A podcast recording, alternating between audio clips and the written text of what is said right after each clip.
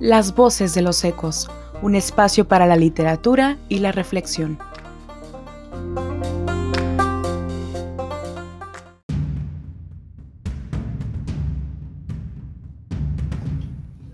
A veces, el que tiene más ojos ve menos.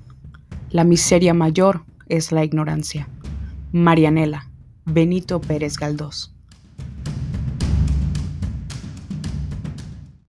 Buenos días, buenas tardes o buenas noches, queridos escuchas. En esta ocasión vamos a hablar del libro Marianela, escrito por Benito Pérez Galdós, un escritor español que en su tiempo no fue demasiado admirado o reconocido y sin embargo en la actualidad es uno de los exponentes de la literatura en el idioma español más importantes de todos los tiempos. Eh, con un enfoque muy realista de las, de las cuestiones que tocaban sus libros. Marianela es un libro muy realista, muy dramático por donde se le vea, y es un reflejo de la miseria que vive la clase baja y el sometimiento que tiene esta a una clase mucho o poco más alta. Cualquiera de las cosas que, que sean, o sea, no necesariamente la clase que está un poco por encima de alguien eh, no va a afectar. Y sabemos que estas cuestiones siguen siendo notorias hoy en día, aunque se nos venda la idea de que esa línea divisoria entre las clases ha desaparecido. Creo que todos estamos conscientes de que es una absoluta mentira. De cualquier manera, eh, si alguien no ha leído Marianela, es completamente irrelevante para lo que voy a decir. No voy a hacer spoiler aunque diga esto, porque en cualquier lugar o en cualquier contraportada del libro, hasta de la edición más barata, van a encontrar esta sinopsis donde ya todos, eh, donde sabemos, donde se nos deja saber, y es lo que voy a, contarte, es que Marianela es una chica muy pobre, eh, hija de pues una madre que hace mucho tiempo se suicidó, típica historia de niña sin padres que va creciendo acogida por una familia que aunque también de clase baja, al menos puede brindarle alimentación y techo. Eh, Marianela se siente inútil, completamente sin lugar en este mundo y eso es porque toda la vida se le ha dicho que no sirve para nada, justamente con esas palabras. Y Marianela tiene este problema donde si alguien le trataba de decir que podía hacer algo con su vida o podía hacer X cosa, ella lo tomaba incluso como un insulto y con vehemencia decía, no señor, es que yo no sirvo para nada. Y lo tomaba como una verdad absoluta. Eh, Marianela en esta desesperación o más bien en esta resignación que tiene ella de no servir para nada. Su única misión o trabajo en el mundo es ser el lazarillo de un joven ciego que obviamente pertenece a una clase más adinerada, como suele suceder en estas historias. Y bueno, ella lo único que hace todo el día es estar con este joven que, bueno, ella, e, él ve el mundo a través de los ojos de Marianela, que por su condición sin educación, sin religión incluso, es una persona, una jovencita llena de inocencia, llena de ingenuidad, pero de pureza. No una inocencia donde sea tonta, sino una inocencia que la llena de amor, que la llena de generosidad, de humildad y de luz para los que la rodean, aunque no sea apreciado. El joven que es ciego aprecia toda esta cuestión pero resulta que un día, afortunado para el joven y desafortunado para Marianela, un médico ronda por estos lares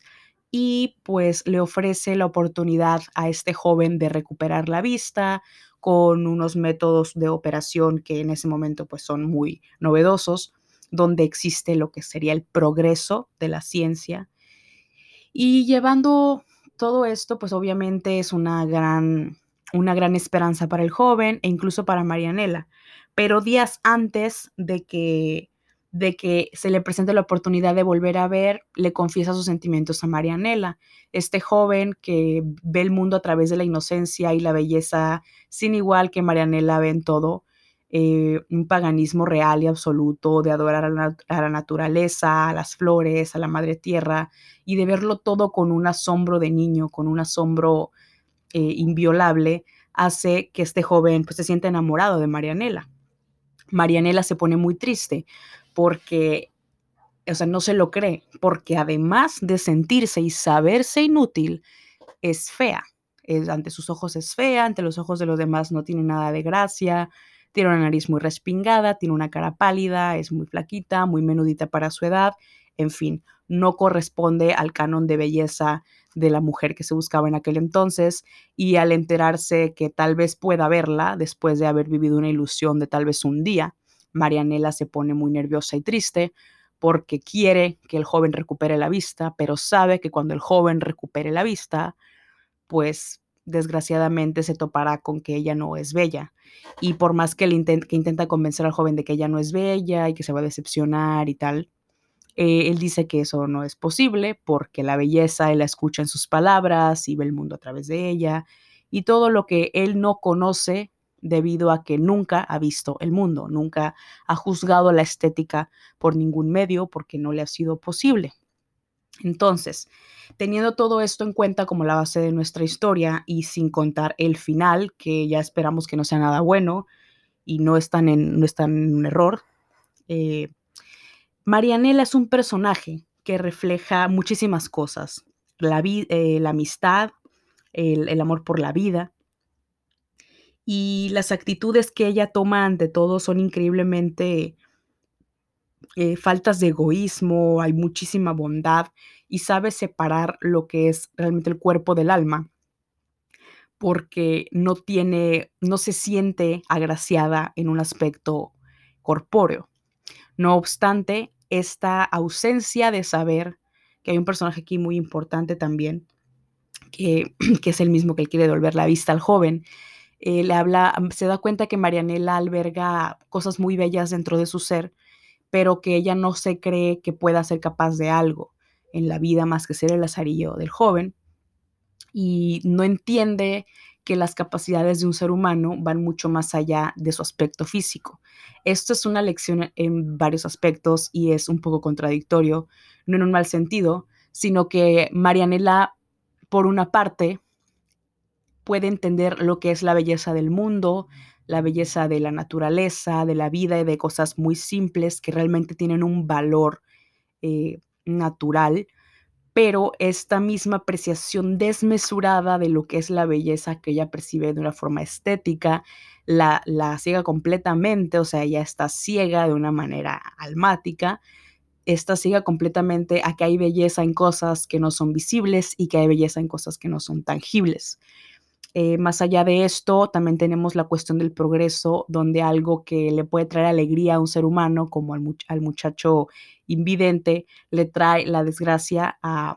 una joven de clase muy, muy baja, sin recursos, sin belleza, sin estudios, sin ni siquiera una salud eh, próspera porque su cuerpo, sus proporciones no corresponden a una jovencita de su edad, obviamente por cuestiones de desnutrición, sola en el mundo, sola en la vida, sin nada y sin nadie, pues todo lo que la rodea es esa belleza que ella percibe como algo maravilloso y no entiende más allá lo que podría ella hacer en su vida porque nunca le fue enseñado. Entonces, es esta clase de persona que no tiene la culpa de vivir, por así decirlo, en la ignorancia y que es muy difícil sacarla de ese lugar porque tiene un precepto del mundo muy distinto al nuestro. Y tal vez muchas veces por más que uno intente que la gente cambie o que la gente sea algo que no es, es complicado. Y es aquí donde viene una moraleja, tal vez no de ese tiempo, pero de tiempos actuales, donde se escucha y escucho por todos lados juicios hechos a personas sin estudios juicios hechos a personas que escuchan música que no es de nuestro agrado y se suele descalificar como de baja clase o de bajo rango de estudiantil o cuestiones similares. Yo creo que todos saben a lo que me refiero. Y me parece que por más que uno esté en desacuerdo con lo que alguien escuche, vea, sienta, comente o vista, uno no tiene el más mínimo derecho en absoluto de juzgar a alguien por el, contexto del cual viene, porque uno no conoce porque esa persona no fue a la escuela, porque esa persona no estudió, porque esa persona tuvo hijos tan joven, porque esa persona no aprendió más. Me parece una de las cosas más asquerosas de la sociedad actual,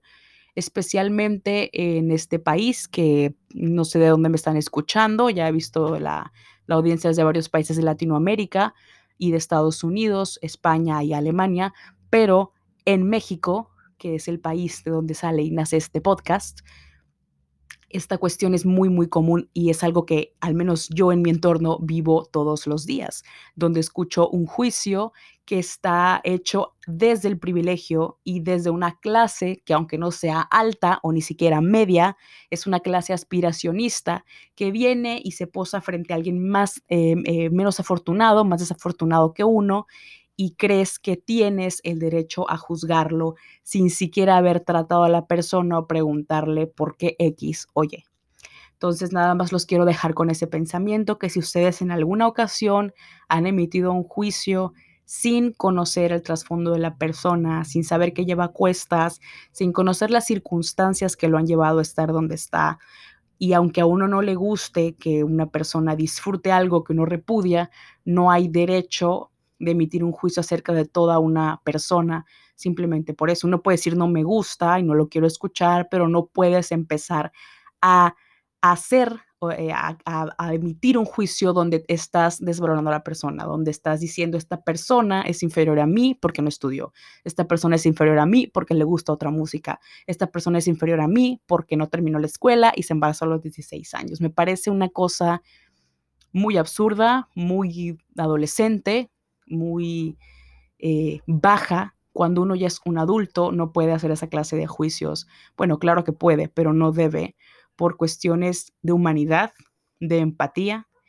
y de inteligencia, porque es una cosa increíblemente estúpida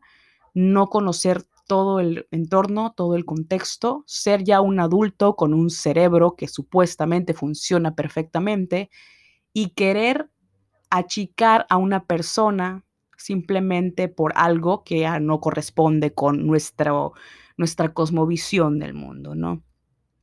Y bueno, más allá de eso, eh, es todo lo que engloba una el, todo lo que engloba el juzgar desde arriba siempre. Y repito, no tiene que ser una clase súper alta o súper adinerada para descalificar a otra que es solo un poco más baja. Una persona perfectamente del proletariado puede hacer menos a otra que tiene menos recursos aún que, que uno, ¿no? Y bueno, otro de los temas obviamente que es el desamor, la muerte, el sufrimiento, pero todo viene a raíz de, de este drama, de esta cuestión de, de, que unos nacen más desfavorecidos que otros. Y aunque Marianela eh, creció más desfavorecida en una cuestión más visible, en un plano económico o cultural, este joven pues era ciego, pero sus ventajas eh, socioeconómicas lo llevaron a poder tener acceso al progreso y Marianela no pudo tener acceso a una educación, acceso a otra percepción del mundo, acceso a muchísimas cosas, a un hogar, porque su clase no se lo permitía. Y muchas veces esto es así queda siempre, ¿no? Es muy raro que esto suela, que este ciclo se rompa y vemos historias que nos venden que sí se puede y que el esfuerzo, y claro, se, puede y el esfuerzo es muy bonito y el esfuerzo es grande y el esfuerzo es mm, fructífero y maravilloso, pero no es lo que pasa en la mayoría de los casos. En la mayoría de los casos la miseria gana, la desigualdad gana y se lleva toda esperanza por delante. Entonces, no hay que cegarse, no hay que tener esta ceguera, como dice la frase de que el que tiene más ojos es el que menos ve, y que la miseria es la mayor de las ignorancias, pues es esta cuestión de, de cegarnos a que existen estas desigualdades y creer que la gente esforzándose y luchando cada día y madrugando sin tener las oportunidades que tiene otro sector de la población va a llegar igual de lejos es increíblemente triste, decepcionante y desesperanzador como una sociedad, porque somos un mundo que no va para adelante y que no jala como sociedad junta porque cree que, que hay cuestiones que nos venden que son reales, como esfuérzate y levántate temprano y hazlo todo. Bueno, sí, pero eso aplica para cuando ya tienes, digamos, ciertas herramientas en tu camino. Puede que no sepas leer, que no sepas escribir, que realmente vives en una zona rural muy, muy alejada de toda civilización moderna y eso no lo tomas en cuenta muchas veces. Entonces, no, no si vas a juzgar a alguien bueno, que sea alguien que ha tenido tus mismas oportunidades o incluso más, e incluso ahí es un terreno peligroso porque no sabes qué circunstancias dentro de su privilegio lo han llevado a tener menor resiliencia que tú. Pero en fin, aquí la cuestión principal quiero rescatar es que no nos dejemos cegar ante la idea de, de esto, de romantizar la pobreza y el esfuerzo y todas estas cuestiones que deberían las cúpulas gubernamentales encargarse de ciertos sectores que están muy, muy, muy relegados y nosotros deberíamos al menos en lo posible, eh, bueno, mejor dicho, debemos eh, al menos, ya que no podemos hacer muchas otras cosas a, gran escala, no juzgar a otras personas que no han tenido nuestros mismos privilegios y detente a pensar que aunque tú creas que eres desfavorecido, tienes muchísimos privilegios por encima de otras personas, especialmente si estás, escuchando este podcast. Y bueno, la moraleja que nos deja Marianela es que siempre hay que ver todo con asombro, que hay que, que tener nada de egoísmo, toda bondad, pero aún así nos deja esta tristeza que a pesar de, ser así, puede uno no llegar a donde quisiera porque uno ni siquiera sabe que ese horizonte existe. Así que Marianela nos refleja el eterno conflicto del individuo y la sociedad. Y es muy interesante este libro, ya que tiene muchos monólogos que son una total exploración del alma humana. Así que te recomiendo ampliamente que lo veas. Es un libro corto, es un libro muy fácil de leer, es un libro de Galdós, que en su momento pues pasó sin pena ni gloria, no fue muy sonado. Y bueno, es muy triste también porque Galdós, el autor, queda ciego, muere pobre y en el olvido. Entonces eso también nos, mucho más allá de esta cuestión de que la historia nos hace justicia y algún día te van a reconocer tu trabajo, es esta desigualdad de, de por X o Y no tener las ventajas de otras personas y a pesar de hacerlo todo bien y tener muchísimas buenas intenciones, la vida es así y puede llevarte a quedar ciego, pobre y en el olvido y bueno, después morir sin pena ni gloria. Y aunque esto no suene muy esperanzador, es muy esperanzador porque nos anima a siempre ir más allá de nuestras posibilidades cuando tenemos la, la, ventaja, cuando tenemos la fortuna de saber que hay otro mundo más allá, que tenemos capacidades, que tenemos muchísimas herramientas que otras personas desgraciadamente no han tenido y que es nuestra responsabilidad cuidarla, eh, estos, estos ventajas, es nuestra responsabilidad cuidarlas y hacer algo con ellos por estas personas que no pueden ir más allá, que no ven, que están ciegas o que realmente no no que están ciegas físicamente, me refiero, sino como en todo eso que platiqué, que, que están ciegas, que no saben que hay algo más allá y que no han tenido las mismas oportunidades. Creo que nuestra responsabilidad, sea cual sea nuestro nivel y sea cual sea nuestra pequeñísima ventaja sobre otra persona, usarla en favor de esa persona y ayudarla y jalar parejo y ser una sociedad unida, porque de otra forma no podemos progresar. Que pases muy excelente día y nos vemos pronto. O mejor dicho, nos escuchamos pronto.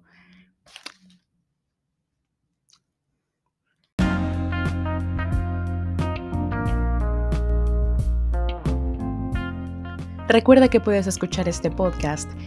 en iTunes, Google Podcast, Spotify y otras plataformas principales.